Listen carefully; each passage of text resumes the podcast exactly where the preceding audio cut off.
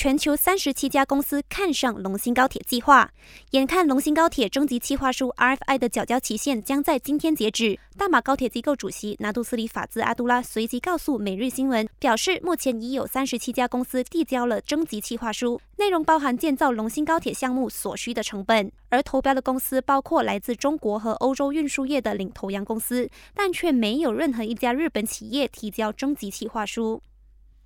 下来看到，检控官有权提控及终止刑事指控。早前，总检察署就副首相拿督斯里阿莫扎西的健康思维基金案裁决释放不等同无罪 （DNAA） 后，引发不少质疑声浪。对此，联邦法院首席大法官东姑麦蒙解释，法官拥有完全根据事实和法律作出裁决的独立性，无需担心有关决定所引发的政治或社会后果。他强调，法官有别于从政者，因此法官不会，也的确不能回应或受到政治意愿或民意支配。至于总检察长拿杜阿莫特里鲁丁则表示，检控官在决定终止提控被告时，是无需向任何一方提供任何理由。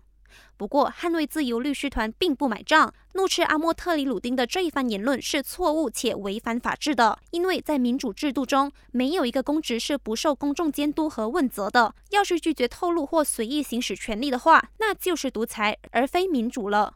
感谢收听，我是季尼。